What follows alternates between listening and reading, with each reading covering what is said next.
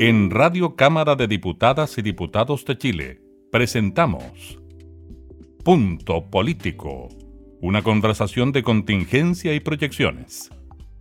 Conduce la periodista Gabriela Núñez. Última cuenta pública del presidente Sebastián Piñera de cara al fin de su mandato. El mandatario hizo un repaso de lo que ha sido su gestión y también proyectó estos nueve meses y un poquito más que quedan de gobierno. Una cuenta política, como fue calificada por muchos. Le vamos a preguntar si opina lo mismo al eh, primer vicepresidente de la Cámara, el diputado Francisco Undurraga. ¿Cómo está, diputado? Muchas gracias por recibirnos. Muy, muy buenas eh, días. Eh, gracias a usted, Gabriela, por, por invitarme efectivamente fue la cuenta más política que yo le he escuchado al presidente en su periodo presidencial. Y cuando se habla de una cuenta política, diputado Undurraga, ¿qué lo atribuye a usted? ¿A que hubo un mensaje más profundo que tiene que ver con la postura del presidente de la República y su gobierno por ahí? Bueno, indudablemente los discursos del presidente, por mucho que haya sectores de Chile Vamos que pretendan ser informados antes o prácticamente escribirlos ellos, eh, son, son discursos que redacta él que con su equipo, quien los visa y finalmente los pronuncia.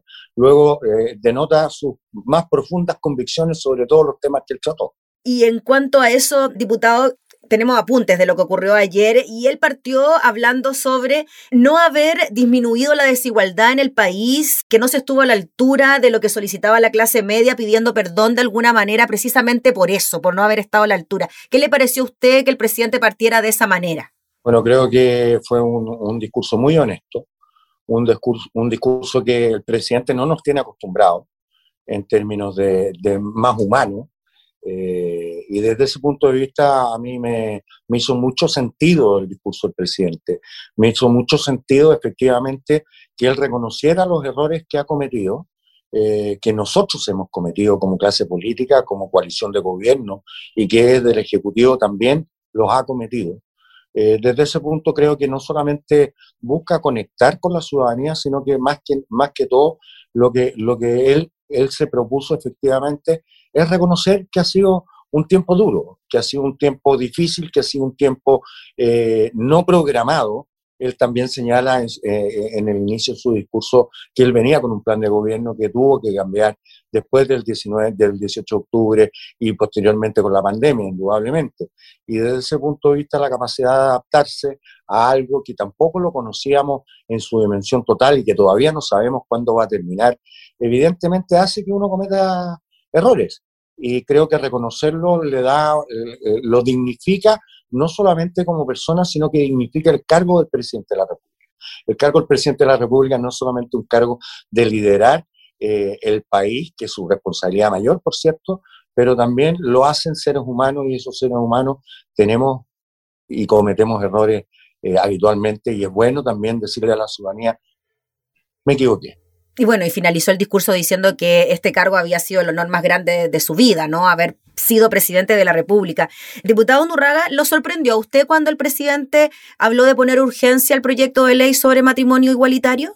Me sorprendió porque no lo habíamos conversado. No me sorprendió desde el punto de vista de sus convicciones. A pesar de que él había declarado al inicio del de su segundo gobierno que para él las familias las, las componía hombre, un hombre y una mujer, eh, pero si uno va a la historia de Sebastián Piñera, lo que hizo en el primer gobierno, eh, bueno, hizo un acuerdo de unión civil y desde ese punto de vista permitió, digamos, que las parejas, eh, las distintas parejas que habitan Chile, incluso parejas homoparentales, no homosexuales, perdón, sino que parejas heterosexuales que convivían pudieran, digamos, compartir un régimen y él siempre ha estado muy preocupado de aquello y siempre ha estado muy preocupado de la familia. Si usted mm. ve hoy día los reportes de prensa y cuántas veces se pronuncia la palabra familia, eh, bueno, es una de las palabras o conceptos que más se utiliza durante todo el discurso. Así que desde ese punto de vista nosotros lo recibimos con mucha alegría, con mucha satisfacción. Nosotros creemos en la inclusión, creemos en la libertad. Eh, desde Bópolis nosotros hemos tenido esta bandera eh, desde los orígenes de Bópolis y no, y no nos vamos a restar aquí, no nos vamos a perder tampoco. Oiga, diputado, pero parece que la sorpresa fue tal en todo su sector, incluido quizás aquellos más conservadores, que se habla incluso de un quiebre frente a esta decisión por parte del presidente Piñera de anunciar la urgencia del proyecto del matrimonio igualitario. ¿Cómo lo ve usted eso? Bueno, yo creo que aquí hay una sobrereacción. Sí, yo estaba conversando y he conversado con diferentes miembros de ambas bancadas, de Renovación Nacional y de la UDI, y efectivamente hay un grupo muy conservador, un grupo muy católico, eh, muy eh, evangélico, además en, en, Renovación Nacional, que legítimamente no creen que esta sea una buena solución para la sociedad, pero también hay dentro de esos partidos eh, personas que también creen que, que, que, es bueno avanzar en esta materia. Entonces yo creo que nos vamos a encontrar con un grado de sorpresa, sobre todo en la Cámara, eh, cuando este proyecto llegue. Yo espero que le den la urgencia, no solamente la urgencia formal que da el presidente de la República, sino que la urgencia real que tiene que dar en la Comisión de, eh, de Constitución en, el Senado, para así poder eh, dar, dar buena discusión, buena discusión. Y ya se presentaron las indicaciones, incluso del proyecto, que lo estaba revisando hoy día, en el Senado, y la tramitación sea lo más ágil posible porque no, aquí nadie se gana por otro. Nadie va a hacer un ticket y va a decir, este proyecto eh, lo firmé yo o lo voté yo a favor o lo voté incluso yo en contra, sino aquí lo que se está buscando es, eh, es, una, es un anhelo de un grupo muy importante de la ciudadanía eh, que merece no vivir en segunda clase, merece tener los mismos derechos que tenemos todos los ciudadanos chilenos. Y cuando el presidente habla de que con esta unión de matrimonios homoparentales también se profundiza en el concepto de familia, ¿usted cree que también va de la mano con la posibilidad de adoptar menores? Bueno, yo espero que así sea y si no es así vamos a presentar una indicación en esa materia. Eh, aquí no hay matrimonios de primera y matrimonios de segunda. De hecho, en la ley de adopción ya se está discutiendo eh, efectivamente que, todos pueden acceder a adoptar sí califican evidentemente dentro de los márgenes eh, correctos que cualquier eh, ciudadano de Chile, eh, incluso extranjero, incluso extranjero, porque hay extranjeros que también adoptan a niños chilenos, se lo permite. Diputado, avancemos también en otros temas que fueron parte de la cuenta pública. Se habló de un reimpulso al plan Impulsa Araucanía en relación a lo que está ocurriendo en la novena región o en la zona macrosur, mejor, y se habló de un catastro en la entrega de las tierras. ¿Qué le parece a usted esa medida en particular? Bueno, yo creo que, es importante y que es bueno. ¿no? Este, como lo dijo el mismo presidente Sebastián Piñera, este es un tema, digamos, que, que no se ha abordado eh, durante la historia de Chile. Este no es un conflicto entre eh, los pueblos originarios y el Ejecutivo eh, de Chile. Vamos, esto es un conflicto entre los pueblos originarios y el Estado de Chile. Y desde ese punto de vista, eh, no hemos sido lo suficientemente valientes como para abordar el tema en su globalidad. El tema en su globalidad tiene que ver con tierras, tiene que ver con reconocimiento, tiene que ver con educación, tiene que ver con salud, pero también tiene que ver, digamos, con la capacidad que puedan tener y las facilidades que el Estado de Chile le dé a los pueblos originarios también para poder trabajar la tierra no, se, no, no solamente basta con tener la tierra, sino además tener el capital para poder mover esa tierra y hacerla producir y darle el impulso necesario, digamos, para que todos esos campos sean productivos. Y no cometamos el mismo error que se cometió durante la reforma agraria, que también lo estamos cometiendo hoy día, en términos de expropiar tierras, entregárselas a, a personas distintas, pero finalmente dejar abandonadas a esas personas al interior de esas tierras.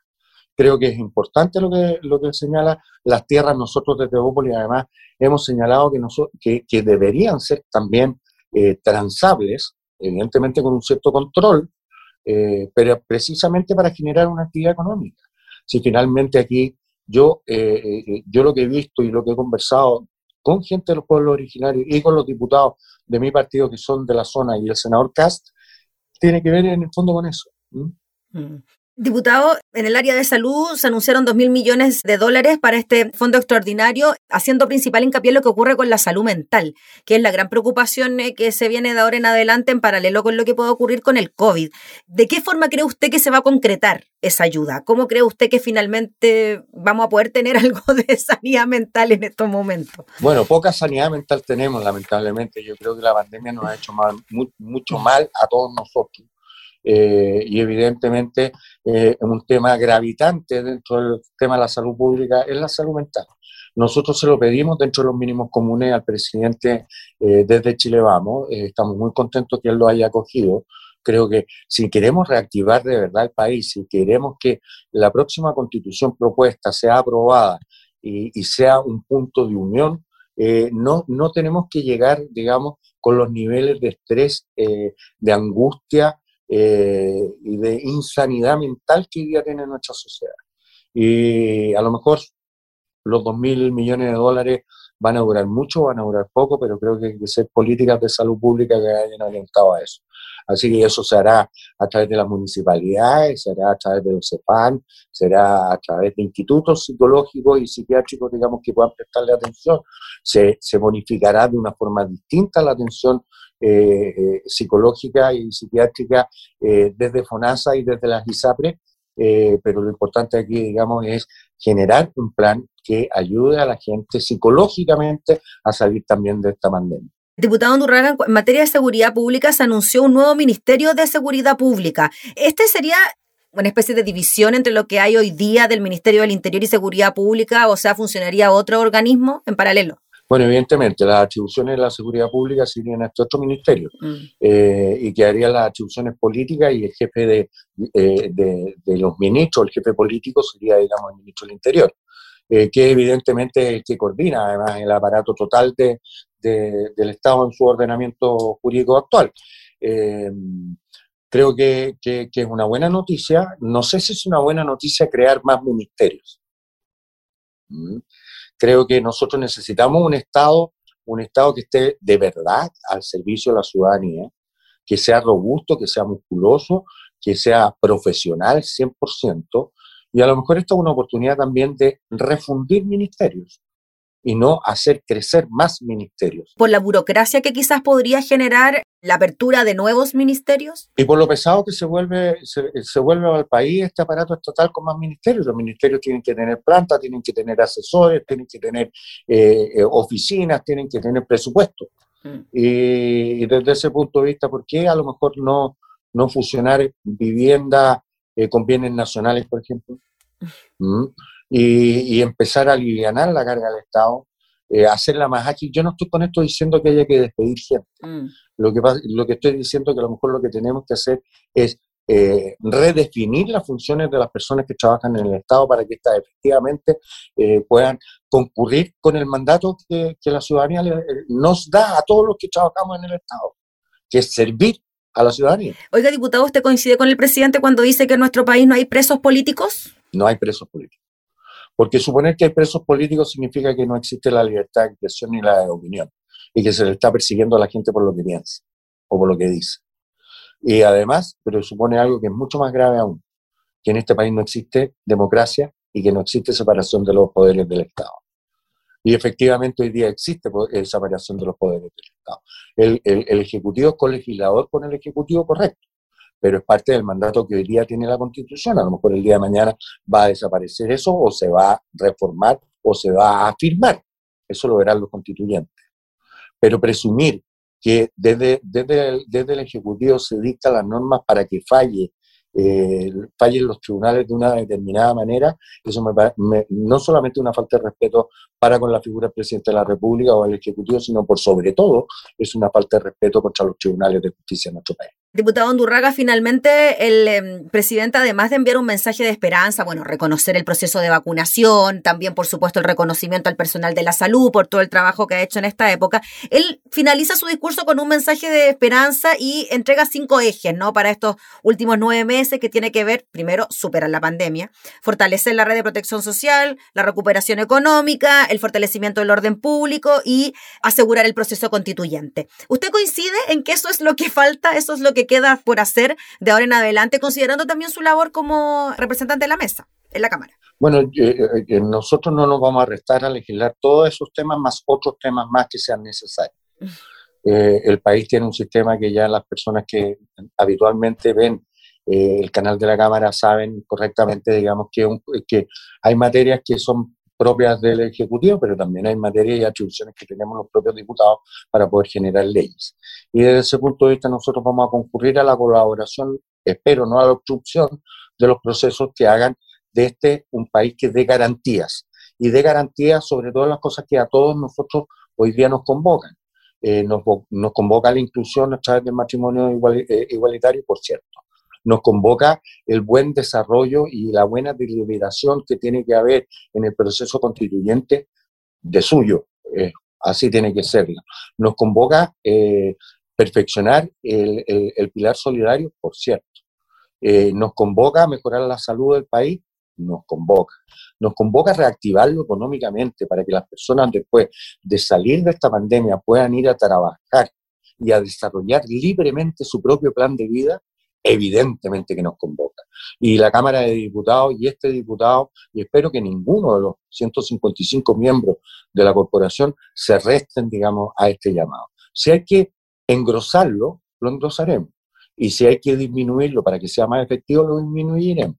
Pero aquí lo importante es poner en el centro a las personas, es ser capaces de que nosotros efectivamente dignifiquemos la política, no dignifiquemos la figura del vicepresidente de la Cámara o no dignifiquemos, digamos, la figura de un partido A o un partido B, sino que efectivamente nuestra acción sea una acción que la gente se vea beneficiada. Ahora bien, y disculpe que me extienda, eh, siempre es importante, al igual que en una casa, por mucho que un niño quiera tener el, PlayStation del, año, si no hay dinero, bueno, uno también tiene que decir que no. Y no a todo se le puede decir que sí. Porque el Estado de Chile, si bien es cierto, es mucho más grande que una casa, eh, pero también tenemos que administrarlo con responsabilidad.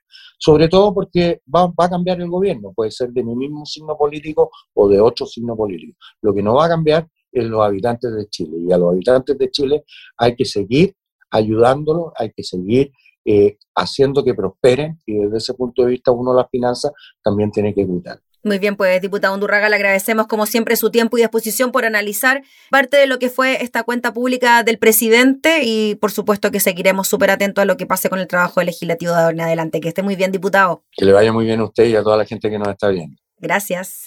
Era el diputado Francisco Undurraga, primer vicepresidente de la Cámara, haciendo un análisis de lo que fue la cuenta pública del presidente Piñera.